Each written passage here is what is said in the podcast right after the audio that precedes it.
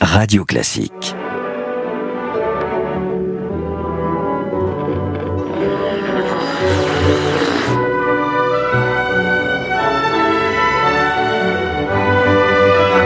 Tous les personnages que nous avons jusqu'alors eu l'occasion d'évoquer, il est évident que Winston Churchill est le plus populaire.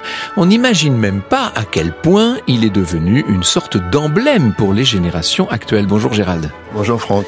C'est un personnage, hein. c'est, on peut dire que c'est un peu le, le papy de tout le monde, ce, ce Churchill. On se trompe peut-être à ce propos d'ailleurs. On se trompe sûrement. C'est celui qu'on a qu'on a envie d'aimer en, en fait, hein, parce que c'est euh, en tout cas c'est le sauveur de l'humanité.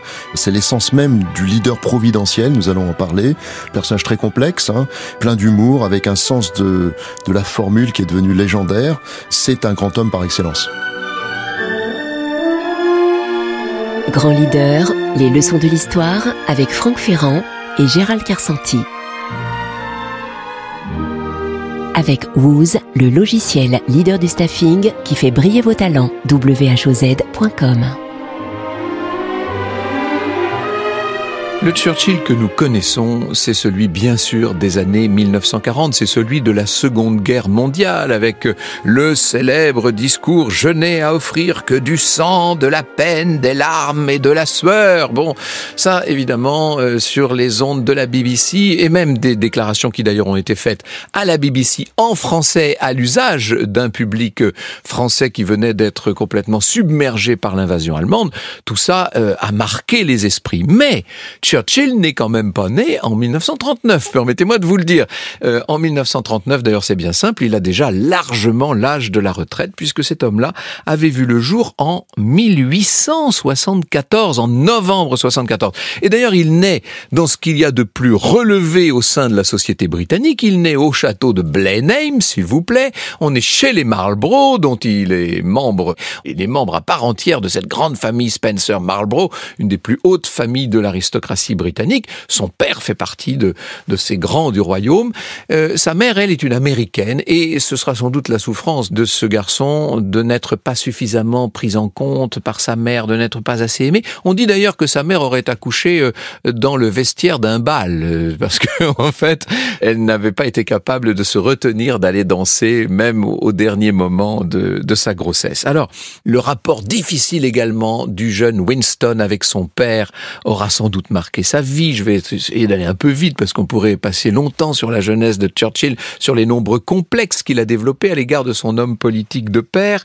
Il devient un homme d'action et je crois que ce mot action, nous n'allons pas cessé de le prononcer pendant tout euh, pendant toute cette émission parce que en fait c'est fondamental. Hein. C'est un homme d'action qui veut toujours privilégier le mouvement, l'intervention. Il sera correspondant de guerre pendant la guerre des bourgs à laquelle il participe bien entendu et on sait à quel point les récits qu'il a pu en faire ont passionné le public britannique.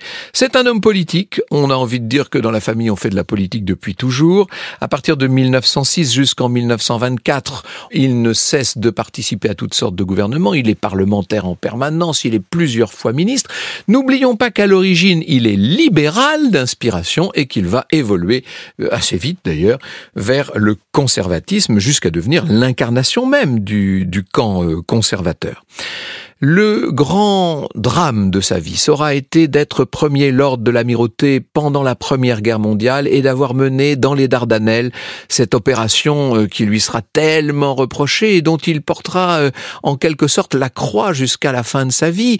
Peut-être d'ailleurs que son très grand investissement dans la politique britannique euh, de l'extrême avant-guerre et du début de la Seconde Guerre mondiale est lié à la volonté d'effacer peut-être cette tâche sur sa biographie. Toujours est-il que Churchill devient Premier ministre aux heures les plus terribles, au moment où l'Angleterre est seule, on peut dire vraiment seule face au péril nazi, il devient par la force des choses et parce qu'il est euh, sur place, à pied d'œuvre, contrairement au président Roosevelt, qui lui a mis l'Atlantique entre le champ d'opération et son bureau de la Maison Blanche, il devient l'incarnation de la résistance euh, à Hitler, bien entendu.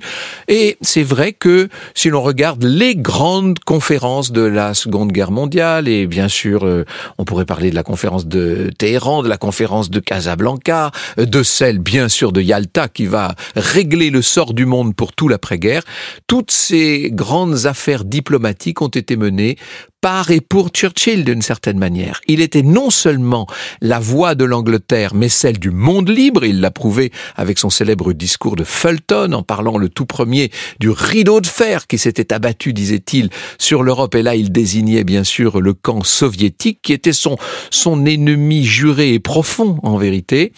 Il était donc le héros ahuté du monde libre et peut-être même en a-t-il été le héros OS. Après tout, euh, ses mémoires qui lui ont valu d'être fait prix Nobel de littérature vont tout à fait dans ce sens.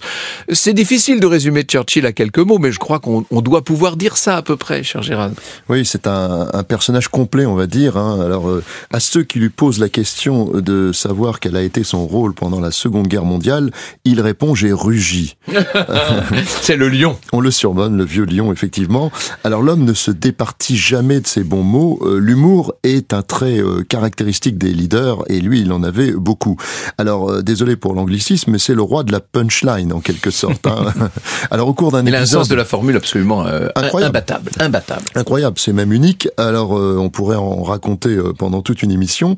Alors, si Yolande d'Aragon, dans un épisode précédent, avait été heurté par le traité de Troyes, on le sait, bah Churchill, lui, c'est les... de 1420. De 1420. Lui, c'est les accords de Munich signés en 1938. Eh, il dira au Premier ministre Neville Chamberlain cette phrase restée dans les annales. Vous aviez le choix entre la guerre et le déshonneur. Vous avez choisi le déshonneur et vous aurez la guerre. Je me suis dit bien souvent que rien que cette phrase aurait pu me faire aimer euh, Churchill. Mais oui. Alors, Churchill, c'est un peu le couteau suisse, hein, euh, comme tu l'as dit tout à l'heure, Franck. C'est-à-dire que homme d'État, il a été prix Nobel de littérature, peintre. Peintre, à, la fin de sa vie. Alors peintre amateur, mais mais un vrai peintre hein, qui avait ce, ce goût-là, et il a tous les ingrédients pour intéresser les dramaturges, les cinéastes, les les biographes. Alors il a le sens de la formule. Hein, J'ai découvert ça moi en lisant ses mémoires sur la Seconde Guerre mondiale. Euh, Churchill est un personnage dense, y compris sur le plan psychologique. Hein. Alors tu as rappelé tout à l'heure effectivement le poids du père, un de plus, hein, qui a derrière lui les fantômes de l'enfance. C'est un père despotique hein, qu'il a. Hein. Frédéric Fernet, l'historien Frédéric Fernet, écrit un ouvrage intéressant avec un titre très éloquent. Tu seras un raté mon fils et en sous-titre Churchill et son père. Ça dit tout. Hein. Alors quelques mots de son profil. Il est issu d'une famille aristocrate mais sans fortune. Alors ça forge. Il, est, il est d'une branche sans fortune, d'une des familles les plus fortunées d'Angleterre. Exactement. Et, et, ça forge son caractère bien sûr. Hein. Il n'est pas un élève brillant. Il entre à Sandhurst, euh, il en sort sous-officier, mais alors après il est très éclectique. Hein, euh, tu l'as rappelé aussi. Il brave tous les dangers. Euh, c'est un journaliste téméraire. il écrit. Il est fait prisonnier en Afrique du Sud, libéré. Il écrit sur cette libération. Tout le monde se passionne pour ah ça la guerre des bourgs, euh, ses propos sont passionnants. Et, et, sa fibre littéraire prend corps à ce moment-là. Alors il est le symbole évidemment euh, de, de la lutte contre l'Allemagne nazie.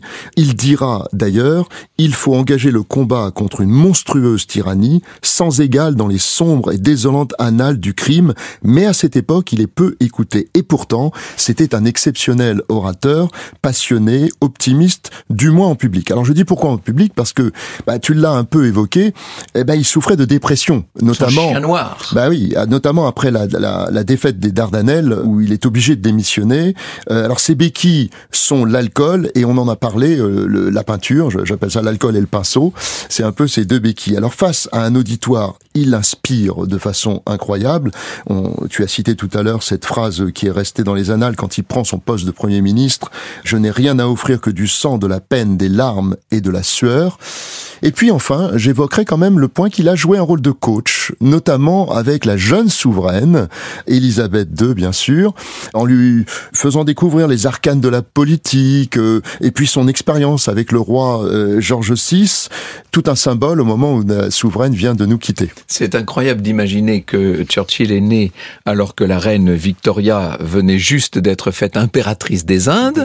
Euh, il a connu, lui, ce 19e siècle, il a fréquenté dans son enfance des personnages euh, qui dataient encore quasiment de l'ère napoléonienne et qu'il a été le formateur de la reine Elisabeth II qui vient tout juste de nous quitter. Euh, ça fait une sorte de grande continuité, de grande chaîne historique comme ça. Quand on y réfléchit, c'est une vie incroyable. c'est fascinant. Quand il meurt en 1965, hein, il meurt en janvier juillet 65, c'est un événement absolument majeur. On a beaucoup, beaucoup parlé de la médiatisation des obsèques d'État de la reine Elisabeth, là récemment, mais dites-vous que euh, les obsèques de Churchill au milieu des années 60, ça a été un événement euh, monumental. monumental. Et le général de Gaulle, bien sûr, avait fait le voyage jusqu'à Londres tous les chefs d'État de la planète étaient là pour rendre hommage au vieux lion que l'ensemble de la famille royale encore présente à l'époque, je pense notamment à la, vieille reine Elisabeth, qui était toujours là, hein, la, reine mère. Tout le monde était là, bien sûr, pour lui rendre, hommage, et dire à quel point il avait été un personnage hors du commun. Alors, c'est la dimension supplémentaire que je voudrais évoquer. On parlait ensemble de conviction. Je pense même que le mot qui convient exactement, c'est caractère, en fait. S'il y a une chose qui caractérise, c'est le cas de dire, Churchill, s'il y a une chose qui le différencie aussi de la classe politique actuelle et qui fait qu'on le cite presque à tout bout de champ, à contrario, comme contre-exemple de tous nos actuels présidents et ministres, c'est que c'est un homme qui en avait du caractère, je veux dire. Il était incroyable dans sa détermination. Il n'avait rien à faire de quiconque, personne ne pouvait l'impressionner. Il suffit de voir la façon dont il tient tête à Staline, c'est incroyable. Tout seul, en plein blitz, alors que les Allemands envoient leur, leur Stuka en piqué sur toutes les villes d'Angleterre, à quel point il tient bon, il tient ferme, et au moment où les immeubles de Londres sont en feu partout et s'effondrent, lui prend son whisky dans son bain, parce que rien jamais pendant la guerre ne, ne l'a empêché de prendre son bain. Il fallait surtout pas déranger le premier ministre pendant qu'il était dans sa baignoire. Il était tout à fait capable de diriger un conseil de cabinet en robe de chambre. D'ailleurs, toujours cette espèce d'énorme cigare, aux lèvres plus ou moins bien embouché. Ce qui est amusant avec Churchill, c'est que, fruit de l'extraordinaire éducation anglaise, il était capable de se montrer d'une très grande politesse et courtoisie, mais il pouvait aussi être d'une muflerie complètement extravagante. On se rappelle notamment euh, sa célèbre réponse à cette députée travailliste qui lui disait Monsieur Churchill, si j'étais votre épouse, je mettrais du poison dans votre thé. Il avait répondu, oh madame, si j'étais votre mari, je boirais ce thé-là. Euh, c'était une espèce de capacité comme ça à s'imposer. Cette répartie, c'est le fruit de toute une civilisation et de tout un humour britannique, mais c'est aussi le fruit de ce fameux caractère. C'est-à-dire que on sait lorsque Churchill parle que ce n'est pas euh, la voix de quelqu'un d'autre euh, dont il se fait l'interprète, c'est son avis à lui qui est émis. Je pense que ça, en matière de leadership, puisqu'on parlait de leader, ça c'est un secret, c'est peut-être le secret des secrets, non? Enfin, j'imagine. ça nous amène à parler de la théorie du grand homme. Je cite d'abord Jean-Luc Lagardère, l'industriel et, et homme de presse que nous connaissons, et qui disait le leadership, c'est la rencontre d'un talent et d'une circonstance. Et ça s'applique parfaitement à Wilson Churchill. Il avait des qualités incroyables, des talents indiscutables, mais sans les circonstances de la Seconde Guerre mondiale, aurait-il eu le même destin? C'est une question intéressante en leadership, on se la pose souvent. Nous savons que les événements révèlent souvent des personnes. Les Grecs évoquent le concept de kéros, sous les traits du dieu de l'opportunité, qu'il faut saisir, saisir le moment, le quand, exactement, quand elle se présente. Hein. Alors Churchill, c'est un peu le leader providentiel, qui comprend vite tout ce qui est en train de se passer, qui trouve énergie et raison d'être pour agir. On sait que les leaders agissent, ils ne restent pas les bras ballants. L'historien Jean Garrigue nous dit qu'il nous parle d'ailleurs de ces personnes investies d'une mission historique, on va dire, avec toujours le risque de sombrer dans le culte de la personnalité, ce qui fut parfois, faut bien le dire, un peu le cas de Wilson Churchill à certains moments. À côté de ce qu'on vivait sur le continent, c'était rien du tout. C'était rien du tout, ça on peut le dire. Et c'est la théorie du grand homme. Alors la théorie du grand homme, soutenue par le psychologue William James et bien sûr par Hegel lui-même, qui nous dit un grand homme est un homme sans qui des réalisations majeures de la raison n'auraient jamais eu lieu dans l'histoire. Alors la théorie en fait a été initiée par Thomas Carlyle, euh, qui lui euh, nous dit que l'histoire s'explique en grande partie par l'impact des grands hommes ou héros, des individus influents et uniques qui, en raison de leurs attributs naturels, j'insiste sur ces deux mots, ont un effet historique décisif. Alors évidemment, Churchill est un grand homme, c'est même celui qu'on peut citer en premier, mais dès lors se pose une question, est-ce que le leadership est inné ou acquis? Bah oui, parce que cette théorie du grand homme peut nous laisser penser que le leadership pourrait être inné puisqu'on parle d'attributs naturels. Alors certains vont plus loin que ça Certains évoquent l'existence de gènes du leadership. Alors là, on va très loin. Cinq chercheurs ont publié en 2013 des travaux dans une très euh, réputée euh, revue internationale de Leadership Quarterly, où ils affirment avoir identifié une séquence ADN et même plus précisément un gène, le RS 4950. Oui, oui, Franck, euh, c'est exactement ce qu'on a. Ce qu'ils ont toujours très dubitatif avec ça, moi, mais bon, ouais, jamais. Je vais, hein. je vais y venir. alors, posez-vous la question si vous l'avez ou pas, car pour eux, si euh, on l'a en nous, eh bien, ça favorise l'émergence d'un véritable leadership. Évidemment, je, ce n'est pas mon avis.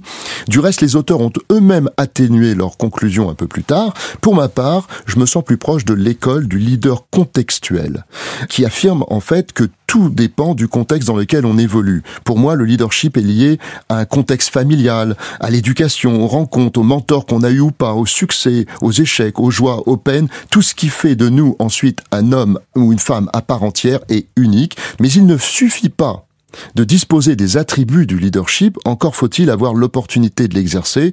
C'est cette opportunité qu'a eu Churchill, heureusement pour nous.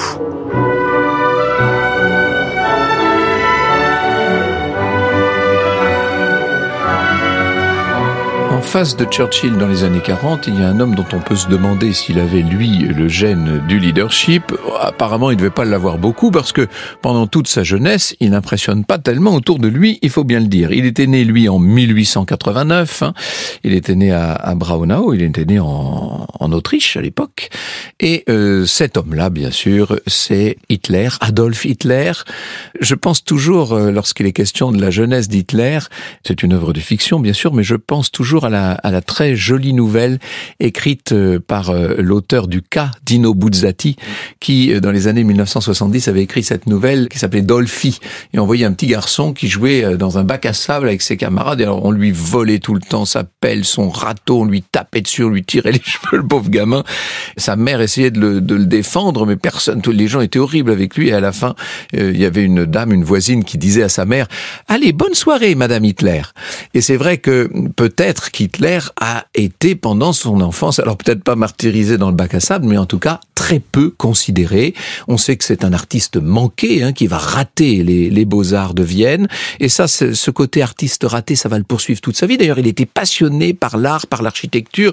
On le verra. Comme Churchill. Euh, comme Churchill, mais d'une façon tellement différente. Churchill était un, un amateur, un connaisseur d'art, et Hitler était une espèce de passionné en fait, qui connaissait par exemple dans le moindre détail les plans euh, que Garnier avait fait pour l'Opéra de Paris. Et quand il vient en juin 1940 prendre possession, si je puis dire, de la capitale française, qu'il fait son espèce de voyage de très bonne heure, là il est 4 heures du matin dans, dans, dans, les rues de Paris, oui, il se fait montrer ce trésor à ses yeux qu'est l'architecture du Palais Garnier. Bien, je ferme cette petite parenthèse pour dire que s'il n'avait pas été cet artiste manqué et s'il n'avait pas été blessé, bien sûr, comme caporal pendant la, la première Guerre mondiale. Quand je dis blessé, c'est blessé au physique certes un peu, mais blessé largement au moral. Cet homme-là s'est senti complètement dévalorisé par l'effondrement de l'empire, du deuxième empire, du Reich du Kaiser Guillaume II. Ça a été pour lui le début, une sorte de prise de conscience politique et très tôt dans les années 1920, on voit cet homme-là réunir autour de lui dans les tavernes un certain nombre de personnes qui, comme lui, souffrent de la dévalorisation de l'Allemagne, au propre et au figuré là encore, parce que sans doute que sans la grande inflation qui a ravagé littéralement l'Allemagne dans les années 20, il n'y aurait pas eu le, phénomène euh, nazi. Alors, Hitler, du point de vue du leadership, c'est une sorte d'absolu euh, total, puisque évidemment c'est euh, l'homme qui a mis intégralement à son diapason un peuple entier, et quel peuple, hein, ce peuple allemand, qui le suivait comme son ombre, qui suivait le Führer, hein, c'est-à-dire le leader, le chef, le conducteur. Führer en allemand, ça veut dire leader quand même. Leader. Absolument. Alors Hitler, euh, intéressant de voir qu'il a remplacé la devise du Second Reich, un peuple, un empire, un dieu, par un peuple, un empire, un chef. Eh oui, c'est lui le chef. Ou hein. Führer.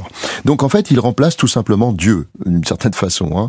Alors le Troisième Reich devait durer mille ans, selon Hitler. Heureusement pour l'humanité, il ne dure que 12 ans. Alors il a donc été plus court, mais en fait trop long encore, et certainement le plus meurtrier depuis l'origine de l'homme. Tout cela sous l'œil complaisant et sous l'œil passif d'une grande partie des dirigeants de l'époque. Hein. Ils auraient dû se souvenir d'ailleurs de la citation du philosophe irlandais Edmund Burke que j'aime bien citer. La seule chose nécessaire pour que le mal prospère est que les hommes bons ne fassent rien. Alors parlons d'Hitler. Hitler leader, point d'interrogation. Hitler artiste, point d'interrogation. Comment imaginer que celui qui est présenté comme le mal absolu dans l'imaginaire collectif puisse être l'un ou l'autre? Pourtant, il voulait être artiste peintre, comme tu l'as rappelé Franck. Ça a même été une source de conflit avec son père, qui lui le voyait plutôt en fonctionnaire. Et moi, j'ai en tête ce tableau peint de l'Opéra de Vienne, par exemple, 1912. Ah Sans un seul personnage. Sans un seul personnage, on voit deux choses. On voit une maîtrise parfaite sur le plan technique, et on n'a pas de mal à l'imaginer, hein, parce que c'était quelqu'un de très pointilleux d'une certaine façon, mais aussi et surtout une absence totale d'émotion. Et voilà qui en dit long sur sa personnalité et qui explique sans doute son double échec que tu mentionnais à l'Académie des beaux-arts de Vienne, ce qui va être un grand traumatisme pour lui, alors Hitler est marqué euh, par son enfance, car oui, il fut un enfant. On a du mal à imaginer qu'Hitler ait pu être un enfant. Il a été marqué parce qu'il a eu des relations donc conflictuelles avec son père. Il a des difficultés à l'école, la disparition de ses parents également alors qu'il est très jeune. Le principal de son collège, quand il témoignera au procès du putsch de 1923, va le présenter d'une façon euh, qui est claire. Hein. Il dit il était buté, il avait du mal à se maîtriser, récalcitrant, autoritaire, veut toujours avoir le dernier mot, irascible, peu travailleur. On sait qu'il était. Euh, tout ça n'a pas changé quand il est devenu. Euh, il a gardé hein. tout ça et incapable de se plier au cadre de l'école, ce qui est quand même assez cocasse. Alors peu à peu, il se découvre un talent d'orateur indiscutable, mais je dois préciser parce qu'on a déjà abordé la notion de leadership inspirationnel. Bah, il faut dire que le leadership peut mener, peut servir de très belles causes. On, on l'a vu euh, dans certains épisodes passés, mais peut aussi conduire malheureusement à des projets beaucoup plus funeste, ce qui est le cas ici. Alors, subrepticement, les éléments du culte de la personnalité se mettent en place pour Hitler. Le culte du surhomme, selon Nietzsche, une mégalomanie incontrôlable va émerger. Alors, il se voit, lui, en homme providentiel, celui qui peut et doit sauver l'Allemagne en la purifiant. En réalité, euh, on sait qu'il était totalitaire, raciste, eugéniste. Il restera l'artisan du conflit le plus sanglant que l'humanité ait jamais connu. Je cite l'historien Jan Kershaw qui dira jamais dans l'histoire pareille ruine matérielle et morale n'avait été associée au nom d'un seul homme. Mais oui, c'est ça qui est incroyable. Alors Franck, je ne peux pas m'empêcher de me poser la question, euh, il se serait passé quoi s'il avait été peintre finalement? Oh, Je pense que ce qui s'était passé en Allemagne aurait fait que de toute façon l'hégémonisme allemand aurait trouvé une autre façon de s'exprimer, mais sans doute beaucoup moins meurtrière.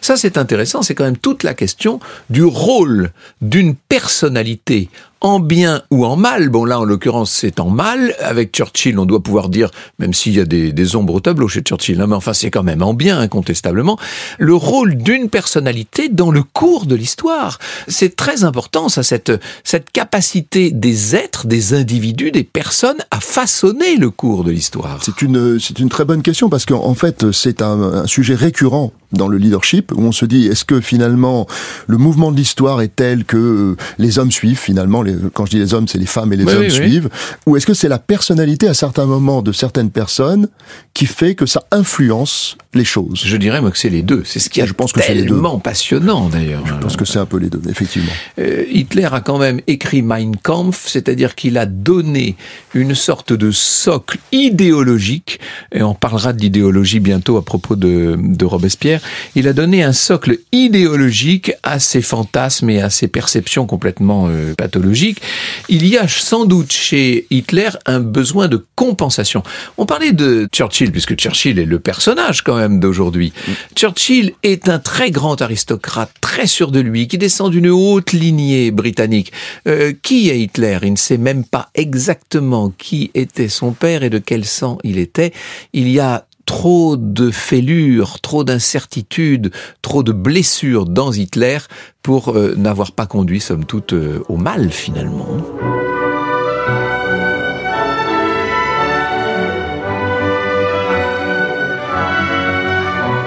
Je me souviens d'un documentaire diffusé sur France Télévisions qui s'appelait Hitler et Churchill, le combat de l'aigle et du lion, documentaire que je recommande vraiment, même s'il ne s'agissait pas malheureusement, cher Franck, d'une d'une fable de La Fontaine. Hein. C'était euh, la situation était beaucoup plus dramatique. Et il y est dit d'ailleurs dans ce documentaire, l'aigle fut le poison et le vieux lion en fut l'antidote. Alors, le vieux lion, Churchill, qui s'est dressé en défenseur du monde libre, est le premier finalement à avoir vu le danger. Il est le premier à avoir lu Mein Kampf. Je pense au fond qu'il est peut-être même le seul à cette époque-là. Le premier à avoir alerté le monde, ça c'est indiscutable. Il fut l'homme, au final, qui fit vraiment barrage à la monstruosité du, Troisième Reich, Troisième Reich qui était en train de prendre son envol, malheureusement pour nous tous. Ils ont, euh, il faut bien le dire, l'un et l'autre, inspiré leur peuple respectif à divers moments de leur vie. Alors Hitler, on peut, on peut ne pas le l'accepter, c'est très difficile de le dire, mais il, arrive à électriser littéralement ses auditoires. Il fascine d'une certaine façon. Et en face de lui, bien, il y a Churchill, qui fait la différence par un mélange d'éloquence et d'humour qu'il utilise avec euh, subtilité un petit peu tout le temps dans tous les meetings qu'il fera et en tout cas quand il le faudra. Alors totalement opposés, ils le sont, ça ça fait aucun doute, mais ils avaient néanmoins, euh, peut-être malgré eux, quelques points communs. Alors je les cite, des contextes familiaux difficiles, l'un et l'autre. Ils sont pétris d'ambition, ça, ça ne fait pas de doute, pas la même, mais pétris d'ambition. Euh, tous les deux voulaient être peintres, on l'a vu. Ils sont sujets à la dépression, nous l'avons également dit. Et ils mettent en scène régulièrement leur communication, leur gestuelle, leurs intonations. Ils utilisent euh, totalement leurs émotions. On a déjà parlé de ça, mais l'importance des émotions dans la communication pour galvaniser leurs troupes, ce sont des actes de importants dans la façon d'entraîner les autres derrière euh, derrière soi finalement. Il y a beaucoup de parallèles d'ailleurs que nous pourrions faire avec le monde d'aujourd'hui. Alors, je voudrais citer pour conclure euh, deux différences, on va dire, euh, qui me paraissent être absolument fondamentales. La première, c'est que Churchill aime son peuple quand Hitler dira alors je le cite lui-même, et ça dit tout d'ailleurs, euh, si la guerre est perdue, peu m'importe que le peuple périsse, ne comptez pas sur moi pour verser une seule larme, il ne mérite pas mieux. Ah voilà, tout est dit. Et puis le deuxième point que je voudrais mettre en avant, c'est que Churchill était un bien meilleur stratège qu'Hitler. Hitler manque totalement de, réalisme. Il commet, on va le dire, euh, des erreurs euh, stratégiques euh, énormes, des impairs. Il ignore totalement les problèmes du front. On dirait aujourd'hui qu'il est totalement déconnecté. Hein. Ses subordonnés, d'ailleurs, hésitent au fond, à lui transmettre des informations qui, qui viennent du front, et ses réactions potentielles les effraient totalement. Ils, ont, ils en ont un peu peur. Hein. Il y a quelque chose, en fait, de Néron en lui, hein, et du reste, c'est le nom qu'il donnera à une opération euh, qui consistait à détruire les infrastructures si elles venaient à tomber potentiellement dans les mains de l'ennemi. Alors Hitler, criminel de guerre par excellence, entouré de tous ses agents du mal, Himmler, Goebbels et bien d'autres encore, est le responsable du plus grand drame humain, l'Holocauste des Juifs, la Shoah, et aussi d'autres communautés. Il est le pire de ce que l'humanité a pu produire en abomination depuis son origine. Face à cette apothéose de l'horreur, Franck, Churchill, avec d'autres bien sûr, fut, à n'en pas douter, l'homme providentiel qui sauva le monde libre. Eh ben voilà une belle conclusion. L'homme qui fit barrage euh, aux volontés hégémoniques de François Ier, lui, s'appelait Charles Quint, et c'est, ce sera notre prochain grand personnage, notre prochain leader.